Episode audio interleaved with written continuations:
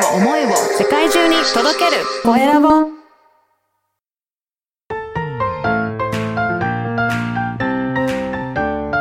聞く力能力技術魅力があるのに伝わらない社長へ。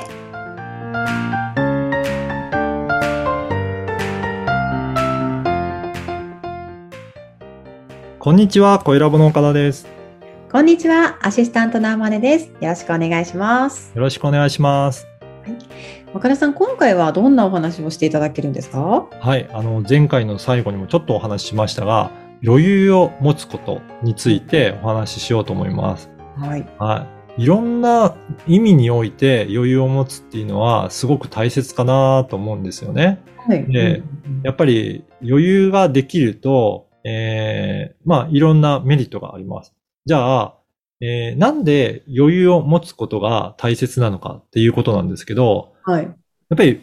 私たちって何でも、えーこれをやってみようと思った時に、これぐらいで実行できるかなっていうふうに、ある程度予測を立てると思うんですね。はいでも、なかなかその予測の範囲内で収まらないっていうことは、やっぱり多いと思います。これって、初めに思ってたこことよりも、意外とこれが大変だったりとか、ここで詰まったとかっていう、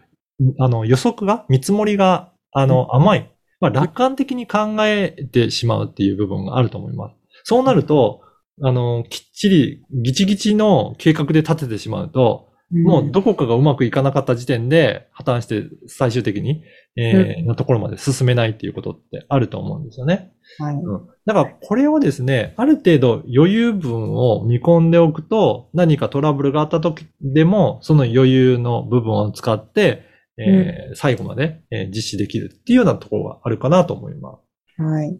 で、もう一つは、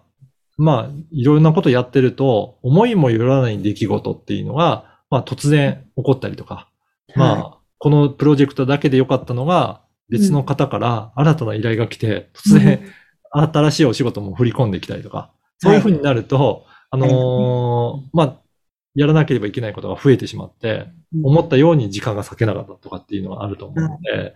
だからそういった意味でも、いろんなあの余裕は取っておく必要はあるかなと思いまはい。あ、私もあの、岡田さんからのお仕事を受けたときに、やっぱり一人じゃちょっと難しいかなっていうのがあったので、やっぱチームをす。作っといてよかったなっていうのはありましたね。ありますよね。そうすると、天音さん自身の時間的な余裕ができたりとか、そういったことができるので、えーもっといろいろお仕事を依頼受けるとか、なんかはいそういったことにも活用できるかなと思います。はい。で、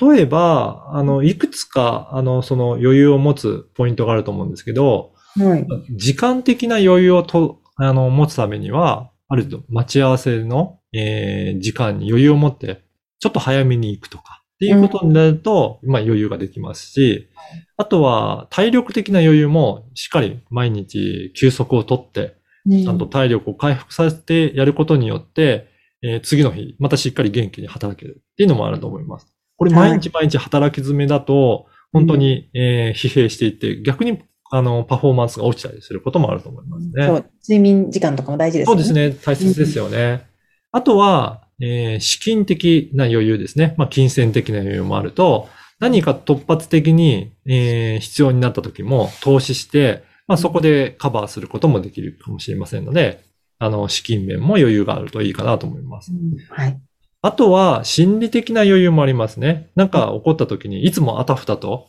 慌ててやっていくと、あのーう冷静に対応ができなくなって、で、トラブルの原因になったりとかするので、まあ、心の余裕も常にあるといいかなと思います。はい。まあ、こういった感じで、えーいろいろなところに余裕が、あの、できるといいのかなと思うんですが、この余裕を、えーえー持つためにはどうしたらいいかっていうところが、やっぱり重要になってくると思います。このあたりを、まあ、あの、どうすれば余裕ができるのかっていうところを、まあ、次回はそのあたりを詳しくお話をしようかなと思います。はい。楽しみです。はい。ありがとうございます。今回は余裕を持つことについてお聞きしました。はい。それでは次回もお楽しみに。